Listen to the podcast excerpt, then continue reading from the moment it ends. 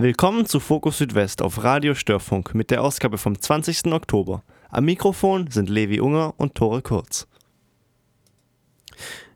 Im ersten Beitrag geht es um die evangelische Synodalwahl 2019. Im zweiten Beitrag geht es um die Württembergischen Literaturtage in Öhringen. Nach etwas Musik geht es weiter mit unserem ersten Beitrag. Am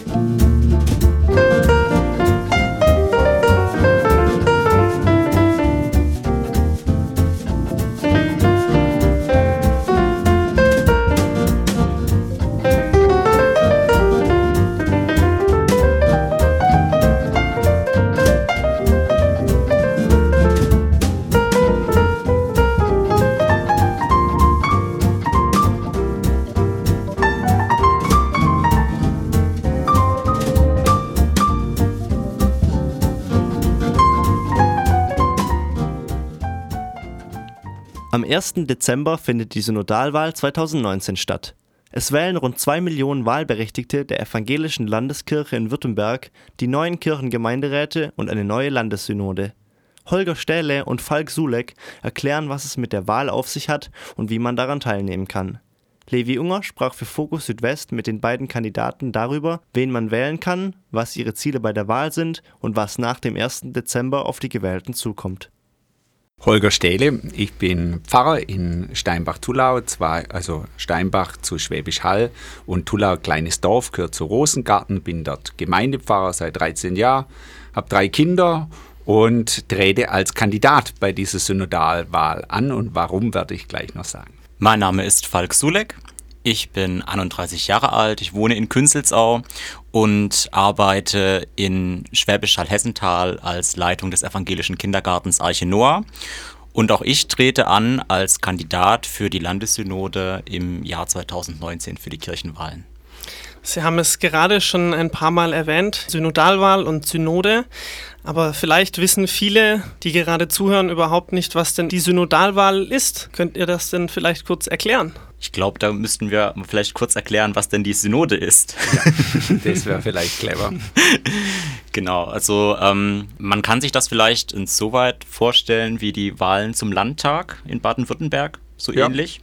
Ähm, und genauso wie der Landtag äh, das gesetzgebende Gremium für unsere Politik hier in Baden-Württemberg ist, für die weltliche Politik, ist das auf Seite der evangelischen Landeskirche die Landessynode. Ja, und es ist ziemlich cool, dass bei uns die Landessynode nicht von irgendjemand bestimmt wird, sondern von der Basis von allen gläubigen Evangelischen gewählt wird. Also es ist ja äh, streng äh, demokratisch gewähltes Gremium. Das heißt, was da die Landeskirche vertritt, was da beschlossen wird, wird von der Basis aus mit ihren äh, Kandidaten, die sie da äh, wählt, äh, wird es mitbestimmt. Das ist tatsächlich wiederum auch eine Besonderheit innerhalb der ganzen evangelischen Kirche in Deutschland, dass wir hier in Württemberg die einzige Gliedkirche sind, die ähm, die Landessynode direkt wählt, also auf dieses Prinzip der Urwahl zurückgreift. Wenn man von einer Wahl spricht, kann man meistens mehrere Leute beziehungsweise sogar dann möglicherweise mehrere Parteien oder Gruppierungen wählen. Was gibt es denn für Gruppierungen oder Parteien bei dieser Wahl? Also muss gleichzeitige Persönlichkeitswahl, also werden zunächst mal Menschen äh, gewählt und nicht irgendwie äh, Parteien oder Gruppierungen. Also es ist nicht am Schluss, dass die Stimmenzahl für ähm, ein Gesprächskreis entscheidet, wie viel dort äh, letztendlich in der Synode sitzen, sondern es werden direkt Kandidaten, also Personen äh, gewählt. Diese Personen sind aber bei uns in Württemberg äh, in unterschiedliche Gesprächskreise äh, zusammengefasst, die auch äh, mit eigenem Parteiprogramm antreten zur Wahl und die unterscheiden sich doch beträchtlich. Also insgesamt äh, gibt es grundlegend vier Gesprächskreise. Das würde den Parteien äh, im Landtag wiederum entsprechen, äh, wenn man das als Vergleich nochmal herziehen möchte. Ähm, und da ist es genauso wie auch im politischen Spektrum, das wir aus der Staatspolitik kennen, alles vertreten von konservativ bis liberal, ähm, würde ich mal so behaupten. Ähm, die vier Gesprächskreise, wenn wir sie mit Namen noch nennen wollen, das sind zum einen die offene Kirche, die wir auch vertreten, für die wir auch kandidieren letzten Endes. Ähm, es gibt aber auch noch die Kirche für morgen, äh, genauso wie auch äh, den Gesprächskreis Evangelium und Kirche und äh, den Gesprächskreis lebendige Gemeinde. Das wäre eher dann so der konservative Bereich, lebendige Gemeinde. Und wenn man sich das so vorstellen will, auf der anderen Seite, auf der eher liberaleren Seite, ist dann die offene Kirche. Und die anderen würde ich eher so im Bereich der Mitte anordnen. Warum habt ihr euch direkt aufgestellt? Also ich habe mich äh, zur Wahl gestellt, weil ich es äh, spannend finde und auch eine persönliche Herausforderung, die mir sehr Spaß macht, Kirche aktiv mitzugestalten. Also nicht äh, sich einfach nur immer hinzustellen und zu sagen, ja, ähm, die Kirche macht nichts oder die Kirche ist einfach schon zu alt oder ähm, äh, ja, nee, ich möchte Kirche aktiv mitgestalten. Ich möchte mitbestimmen und ich möchte mich mit meinen Themen, die auch die Themen von vielen anderen Menschen sind, einfach einbringen und auch für auch andere Menschen einstehen, äh, die vielleicht in der Kirche aktuell noch nicht so äh, gesehen werden. Ähm, ganz persönlich liegen mir viele Themen am Herzen, sehr am Herzen. Das eine ist die Trauung für alle. Ähm, da sage ich einfach, ähm, da muss eine andere gesetzliche Regelung in der Kirche her. Bisher gibt es nur so einen vagen, ich sage gern auch faulen Kompromiss, ähm, der eine gewisse Diskriminierung innerhalb der Kirche einfach weiter fortschreibt. Das darf nicht sein aus meiner Sicht. Kirche muss offen sein für alle Menschen, eben auch für gleichgeschlechtlich Liebende ähm, und für Menschen aller Geschlechter. Ähm, was mir aber genauso wichtige Anliegen sind, äh, weil ich ja auch aus dem Bereich der Bildung komme, aus dem Bereich der Pädagogik, ist natürlich auch alles, was mit Kinder- und Jugendbildung zu tun hat. Die Bildungsarbeit in den Gemeinden zum Beispiel ist mir auch äh, ganz, ganz wichtig wichtiges Anliegen. Aber auch ähm, Themen wie Frieden und interreligiöser Dialog, auch die Vertiefung des Dialogs mit dem Islam ist mir ein ganz wichtiges äh, Anliegen. Ähm, und dafür setze ich mich einfach gerne ein. Ja, da knüpfe ich äh, direkt an. Ich bin von Haus aus eigentlich ein politischer Mensch, bin in der Friedensbewegungszeit äh, aufgewachsen, habe mich sehr für Dritte Weltarbeit, für faire, gerechtere Weltordnung ähm, eingesetzt und auch im Studium über Wirtschaftsethik äh, mich informiert. Und jetzt, die letzten Jahre waren stark von äh, Familie und von der Gemeindearbeit bestimmt, aber meine Kinder werden jetzt größer, habe ein bisschen Luft und habe gesagt, dieses Engagement will ich doch jetzt fortsetzen. Und dann kam die Synodalwahl und äh, wir haben bis jetzt tolle Kandidaten von der offenen Kirche. Ähm, ähm, immer gehabt und äh, jetzt waren neue gesucht und da habe ich gesagt, okay, dann mal ran. Und wann findet dann jetzt die eigentliche Wahl statt? Also die eigentliche Wahl findet am ersten Advent, also dieses Jahr am 1. Dezember 2019 statt. Und Sie stecken dann beide auch gerade schon, wenn es jetzt dann immer näher kommt, auch kräftig im Wahlkampf und machen Werbung oder wie läuft das bei Ihnen ab? Ja, wir sind noch beim Vorbereiten. Ähm, wir haben tatsächlich auch ein Wahlkampfplakat und ein Wahlkampfprospekt gibt es von uns mit den äh, Inhalten.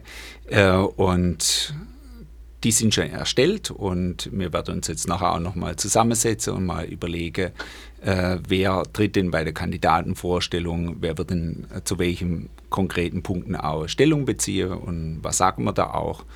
Genau. Genau. Und viele Dinge laufen auch schon aktuell. Wir sind ja auch als äh, Gesprächskreis jetzt auch speziell für den unseren Wahlbezirk hier, äh, Künstelsau Schwäbisch Hall-Geildorf, auch in den sozialen Medien vertreten. Also zum Beispiel auf Facebook.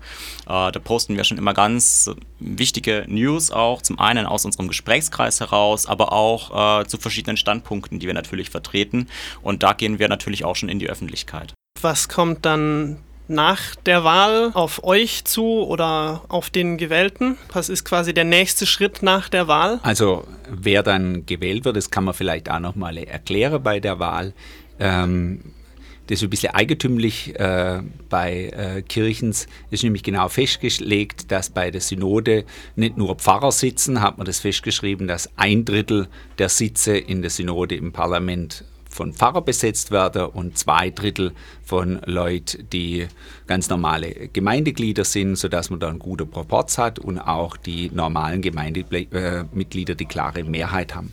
So wird dann auch pro Wahlkreis, also bei uns hier, ein Pfarrer und zwei ähm, Nicht-Pfarrer, zwei normale Gemeindeglieder gewählt. Und da gibt es äh, für die Pfarrer drei Kandidaten, da wird dann nur einer gewählt. Und für die äh, Nicht-Pfarrerinnen und Pfarrer gibt es auch drei, von denen werden dann aber zwei äh, gewählt und kommen in die Synode. Und wer dann gewählt wird, auf den wartet äh, dreimal im Jahr die Tagung der Landessynode, die Tage dann drei Tage, da ist richtig viel Sitzungsarbeit, muss man sich auch richtig frei nehmen, muss im Vorfeld äh, sich mit den Themen auseinandersetzen, sich in die ganze äh, Themenkreise einlesen. Also da gehört schon eine Portion Sitzfleisch dann auch dazu und ähm, Engagement, dass man da gut vorbereitet gute Entscheidungen trifft.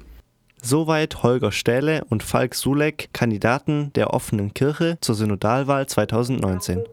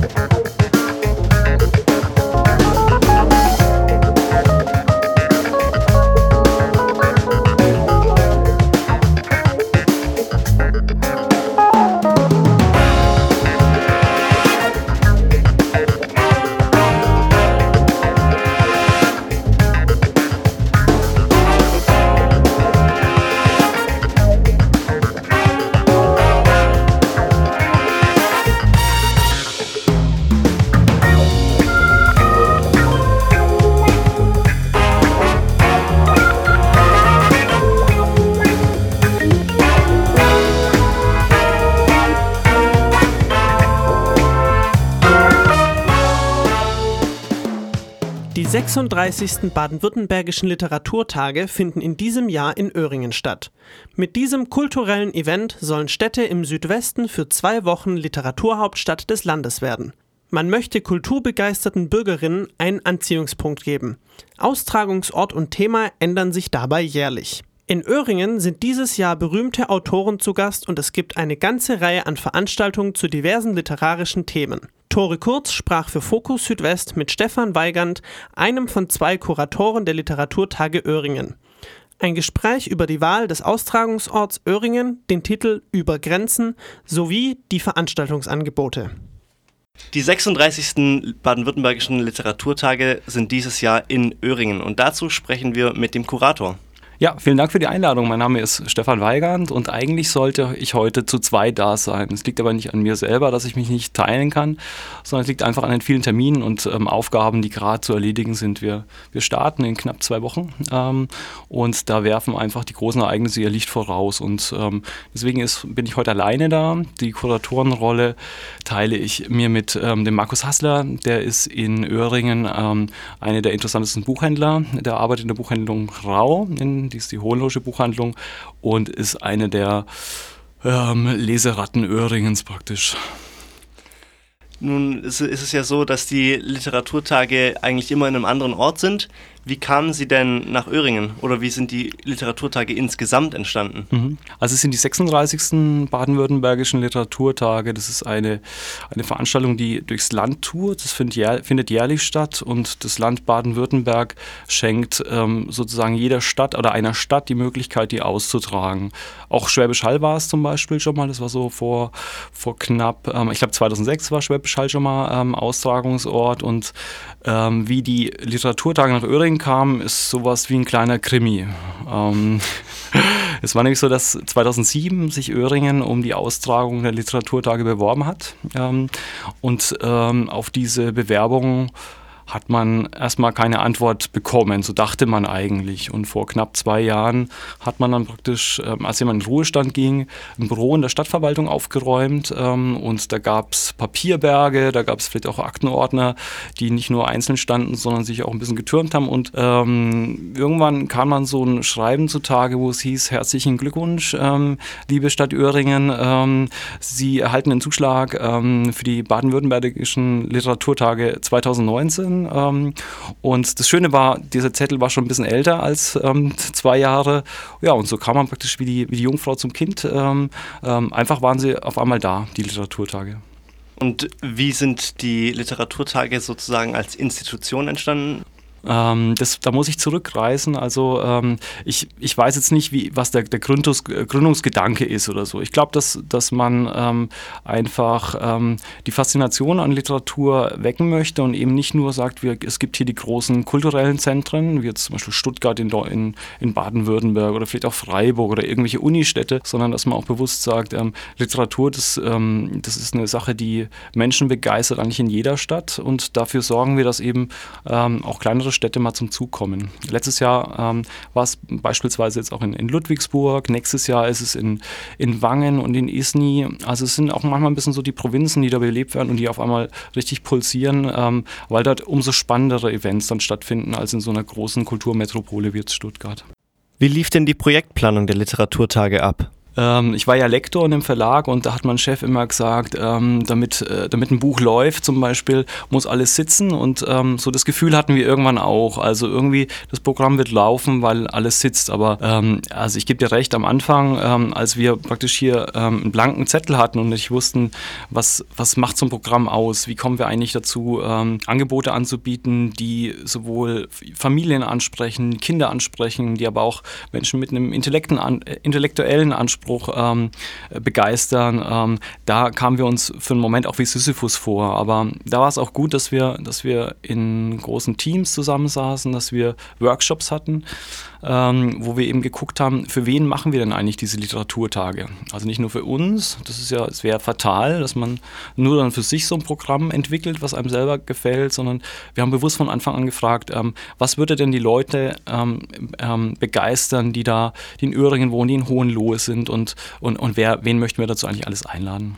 Du hast gerade schon von Workshops und Teams gesprochen, die mhm. das Ganze möglich gemacht haben. Mhm. Wer war denn beteiligt oder wer hat das Ganze vorangetrieben? Mhm, genau, es war, also natürlich muss man erstmal sagen, beteiligt, da ist echtes Land Baden-Württemberg, das wird ähm, unterstützt, äh, finanziell wird es unterstützt und auch mit Rat und Tat ähm, ähm vom Ministerium und ähm, an, zugleich ist es eben, sind es Öhringer Bürger, die in diesen Workshops dabei waren. Ähm, allen voran ist es aber das, das Amt für Kultur, also die Stadt Öhringen Verein selber ist damit beteiligt. Ähm, es ist die Volkshochschule Schule beteiligt. Es gibt äh, die Buchhandlung Rau, die das Ganze noch unterstützt. Das Ganze ist auch deswegen möglich und ähm, weil es viele Sponsoren auch gibt. Ähm, und das ist das Besondere auch bei den Literaturtagen in Öhringen. Wir haben es geschafft, dass von den 30 Veranstaltungen 27 kostenfrei sind. Also das heißt, ähm, man muss keinen Eintritt zahlen. Andererseits, äh, andernorts ähm, kosten Lesungen inzwischen von Autoren, machen wir auch im zweistelligen Bereich schon Eintritt. Und der Großteil der Lesungen sind einfach kostenlos. Die Literaturtage dieses Jahr stehen ja unter dem Titel Über Grenzen. Mhm. Wie, wie kam es zu dieser Auswahl oder was bedeutet der Titel? Ja, das ist eine, eine spannende Frage. Es hat auch mit den Workshops zu tun und mit den ersten Treffen zu den Literaturtagen. Und zwar ähm, haben wir irgendwann gemerkt, wir brauchen sowas wie eine Themenklammer. Also wie bei einem Musikstück zum Beispiel, was ist denn eigentlich so die, die Hauptmelodie? Ähm, und da wäre es jetzt ein leichtes gewesen, dass man sich irgendwie auf sowas ganz Unverbindliches festlegt, beispielsweise ähm, mehr als alles oder ähm, Weitblick oder so. Also das ist aber sehr harmlos und ähm, wir haben dann gemerkt, wir, wir möchten uns jetzt nicht auf was harmloses festlegen, sondern auf was Relevantes und haben geguckt, was ist denn gerade ähm, ein, ein, ein tonangebendes Thema in der Politik, in der Gesellschaft, für unseren Planeten und kam dann auf Grenzen. Also da gab es eine Steilvorlage zum Beispiel aus den USA. Trump sagt, er möchte wieder diese, diese, diese Mauer, eine, eine, einen Grenzwall bauen ähm, zwischen Mexiko und den USA. Dann kommt ähm, aus England die Ansage, ja, wir möchten nicht mehr zur EU gehören, wir möchten eigentlich, wir wünschen uns wieder mehr Grenzen. Wir gucken ähm, auf die Klimakrise und sagen, vielleicht sind so manche Grenzen gar nicht mal so schlecht oder sollten wir uns neue Grenzen setzen? Und dann war auf einmal dieses Thema über Grenzen, ähm, stand im Raum und wir waren selber baff, weil es uns in dem Moment sofort überzeugt hat. So, so ein Evidenzmoment. Ähm, und der aber auch sehr, sehr literarisch ist zugleich. Also es geht jetzt nicht nur um eine gesellschaftliche Debatte, die da drinnen steckt, ähm, sondern eben auch über um Literatur an sich, ähm, weil es ist eine Form des Austausches ähm, oder auch der Kunst, die, die es schafft, äh, Grenzen zu, zu überspringen. Also ich kann beispielsweise einen Lebenslauf von jemand nachlesen oder nachfühlen, ähm, den ich so nicht kenne. Also ich kann in jemanden reinschlüpfen. Ähm, oder ich kann eine, eine These in einem Sachbuch ähm, argumentativ vorstellen, die ich so noch, nicht, gar, noch gar nicht erfasst habe. Also alles hat mit, mit Grenzen zu tun. Deswegen auch diese Doppeldeutigkeit über Grenzen, Grenzen als Thema, aber Grenzen auch überschreiten. Und welche Grenzen werden überschritten bei den Literaturtagen? das ist eine spannende Frage. Also, wir haben uns vorgenommen, äh, selbstverständlich erstmal müssen wir fragen, welche Grenzen werden nicht überschritten. Also, die des guten Geschmacks, die werden nicht überschritten. Ähm, aber im Gegenteil gibt es Grenzen, die, die trotzdem überschritten werden. Ich habe jetzt hier ähm, ein Buch hier auf dem Tisch liegen vor mir. Da steht Sascha Stanisic drauf. Der hat gestern den ähm, deutschen ähm, Buchpreis gewonnen. Wir sind total aus dem Häuschen deswegen, aber er ist im selben Jahr geboren wie ich, 1978. Leipzig und es sind vielleicht ein paar hundert Kilometer auseinander, also mein Geburtsort ähm, und sein Geburtsort und ähm, trotzdem lebt er und wir sind am Schluss im selben Land auch aufgewachsen, obwohl er in Bosnien geboren ist. Aber er musste fliehen. Ähm, der Bosnienkrieg hat ihn zur Flucht gezwungen, ihn und seine Familie. Und jetzt ist es so, dass unsere Lebensläufe uns sich dann irgendwann mal kreuzen in Öhringen bei den Literaturtagen. Vorab schon per E-Mail, aber jetzt da nochmal ganz speziell. Und ähm, da ist jetzt zum Beispiel die Grenze, die überschritten oder die, die, die überwunden wird, ist ähm, die, der,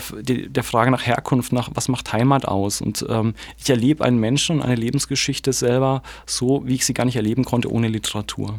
Wie kommen die Literaturtage mhm. bei der Bevölkerung an? Ja, ja es war ganz toll. Wir haben in der letzten Woche ein Video gedreht. Das heißt, wir sind durch die Innenstadt von Öhring gelaufen, durch die Fußgängerzone und haben einfach Menschen befragt, was, was sie denn über die Literaturtage wissen. Und ähm, ich glaube, von den von 27 Menschen hatten 26 ähm, kannten die Literaturtage schon. Ähm, und ähm, jeder konnte dann mindestens eine Lieblingsveranstaltung benennen. Ähm, beispielsweise ähm, die, die Raffaella Edelbauer wurde oft genannt, aber selber auch Pia Ziefle, die, die dieses Buch geschrieben hat, zu Öhringen liest ein Buch. Ich glaube, wir werden später nochmal drüber reden. Definitiv, ähm, ja. ja. super. Und ähm, es, war, es war eine unheimlich gute Stimmung ähm, zu den Literaturtagen und es hat, ähm, und ich erinnere mich auch noch an den Auftakt, als wir das Programmheft vorgestellt haben.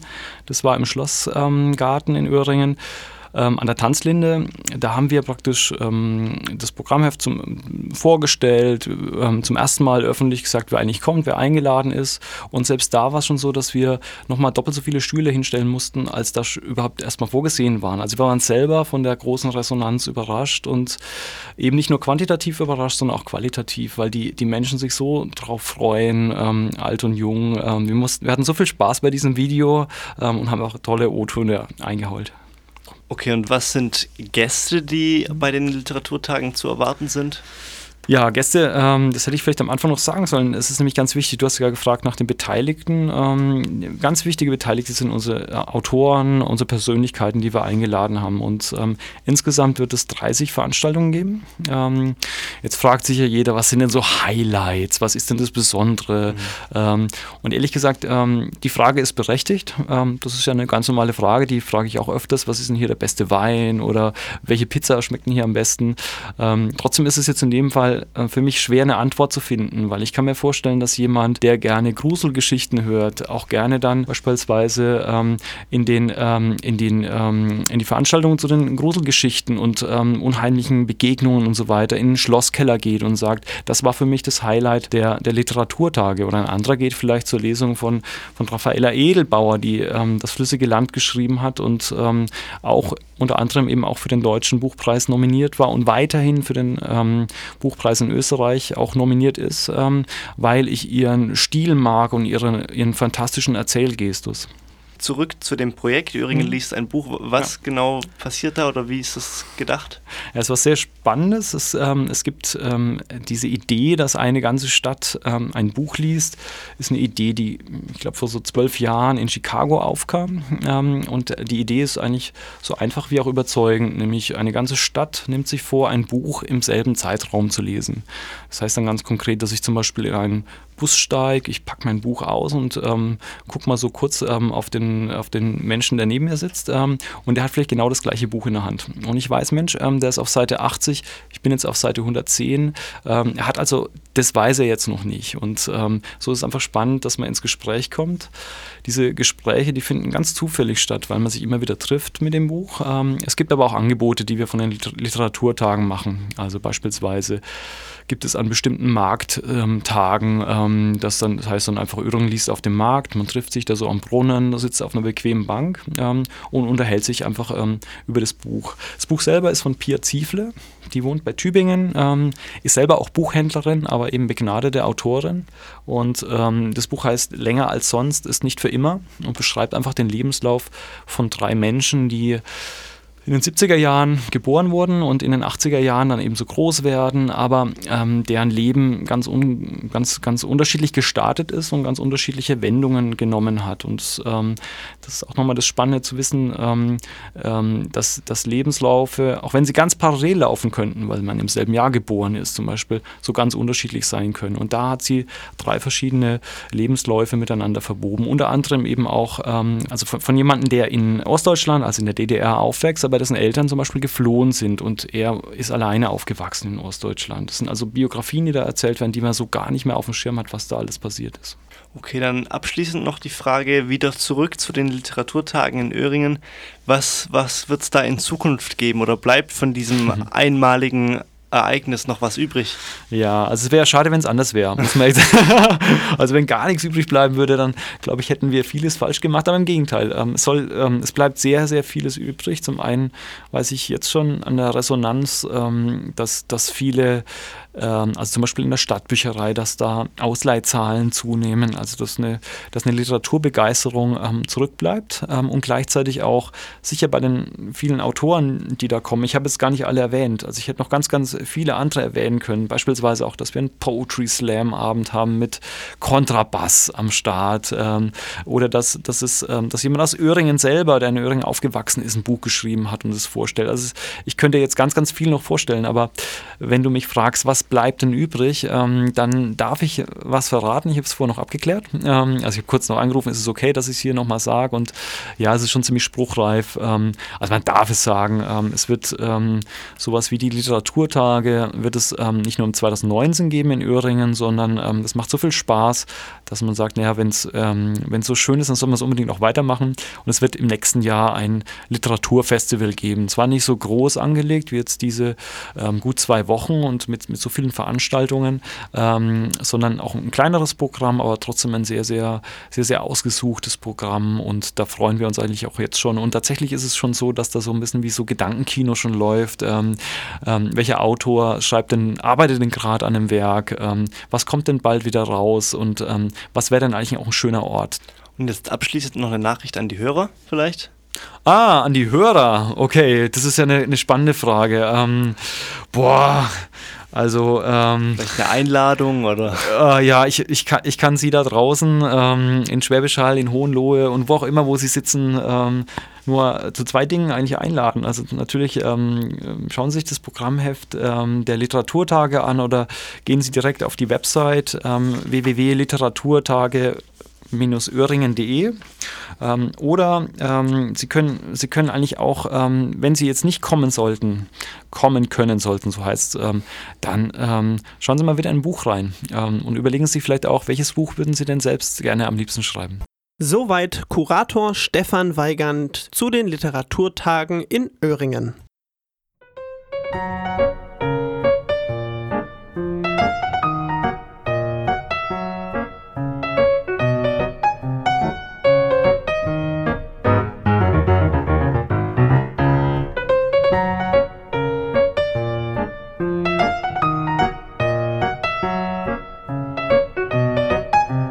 Das war Fokus Südwest mit der Ausgabe vom 20. Oktober auf Radio Störfunk.